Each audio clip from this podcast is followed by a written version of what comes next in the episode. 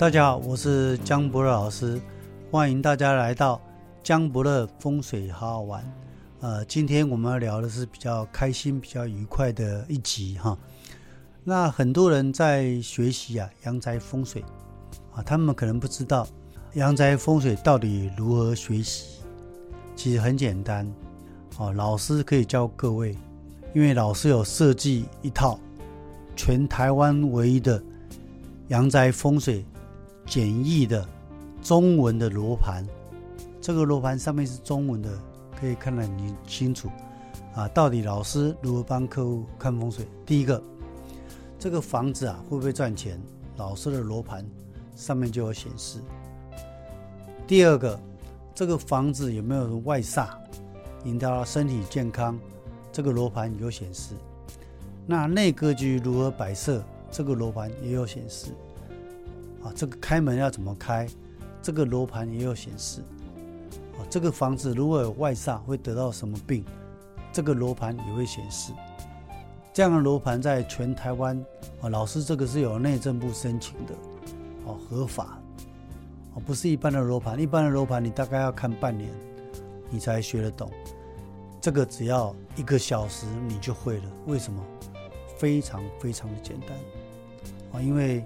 风水的传承越来越少，那现在要找一个很厉害而且又有名的老师教你如何学习风水，如何看风水，又非常的困难。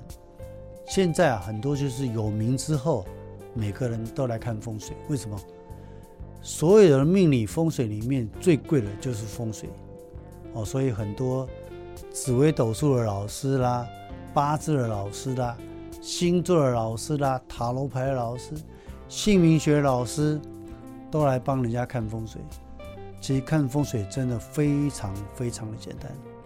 所以看阳宅风水来讲的话，会看阳宅风水的，算是风水师里面其实是最两光的、最简单的。会看阴宅风水的老师，事实上是比阳宅风水老师更厉害。会处理祖先、处理鬼魂的就更厉害，老师是那个最厉害的哦。所以老师啊，将来也可能在我们的节目里面，江伯乐风水好好玩，来开课哦，来授课，教大家如何来看风水，趋吉避凶哦。因为它的费用可能也非常的便宜，比老师平常看风水还便宜啊。所以你来学会之后啊。你可以自己看风水，你可以趋吉避凶，啊，所以风水的课程就非常重要。当然，你要学会看阴宅，看它纳古塔，那个可能就更深一点，哦，啊，简单的以阳宅风水来论，那个对老师来讲是非常非常的简单。好像现在很多人都来看风水，为什么？因为看风水最好赚啊。一次可以给你开价，开价两万、三万六、六万、十万都可以开价。你算命，你敢跟人家开价一两万、三四万？不可能的事情。哦，所以很多莫名其妙的紫微斗数的老师、八字的老师、星座老师、哦，姓名学老师都来看风水。啊，老师最近听过一个笑话，就自称是国际阳宅大师。老师到现在其实还没听过有所谓阳宅大师的，他只专看阳宅，就是代表阴宅不会看，祖先不会处理。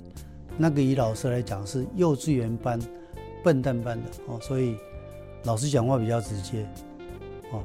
阳宅风水大师真的是没听过，我们只有看阴宅就看坟墓，会看阴宅必定会看阳宅哦，所以看阴宅老师当然比阳宅老师。更厉害，但是现在市面上，只要你会装疯卖傻，只要你嘴巴口才不错，哦，只要节目啊愿意跟你配合，你就可以当老师。是让他们看风水，啊，老师觉得很好笑，哦，有时候明财位明明要放聚宝盆，他要放盐灯，有的甚至盐灯盐灯的五行属火，火来克金，这就破财，甚至有人放流水。说水主财，所以是财位的地方，明财位放流水。有些人说金克木，说要放发财树，这些都是错误的观念。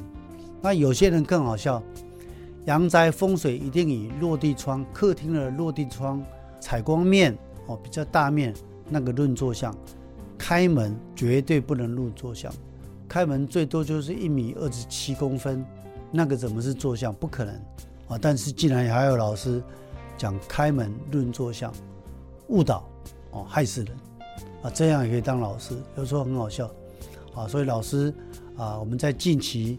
会来开一门阳宅风水班，告诉你这个房子会不会赚钱，做什么方向会赚钱，做什么方向会赔钱，来告诉你如何选择一个好的风水，再来告诉你客厅玄关哦鞋柜要怎么摆放，卧房的床头要怎么摆放，告诉你厕所要怎么摆放，还告诉你这个房子厨房以外开门不能建造，避开就好了。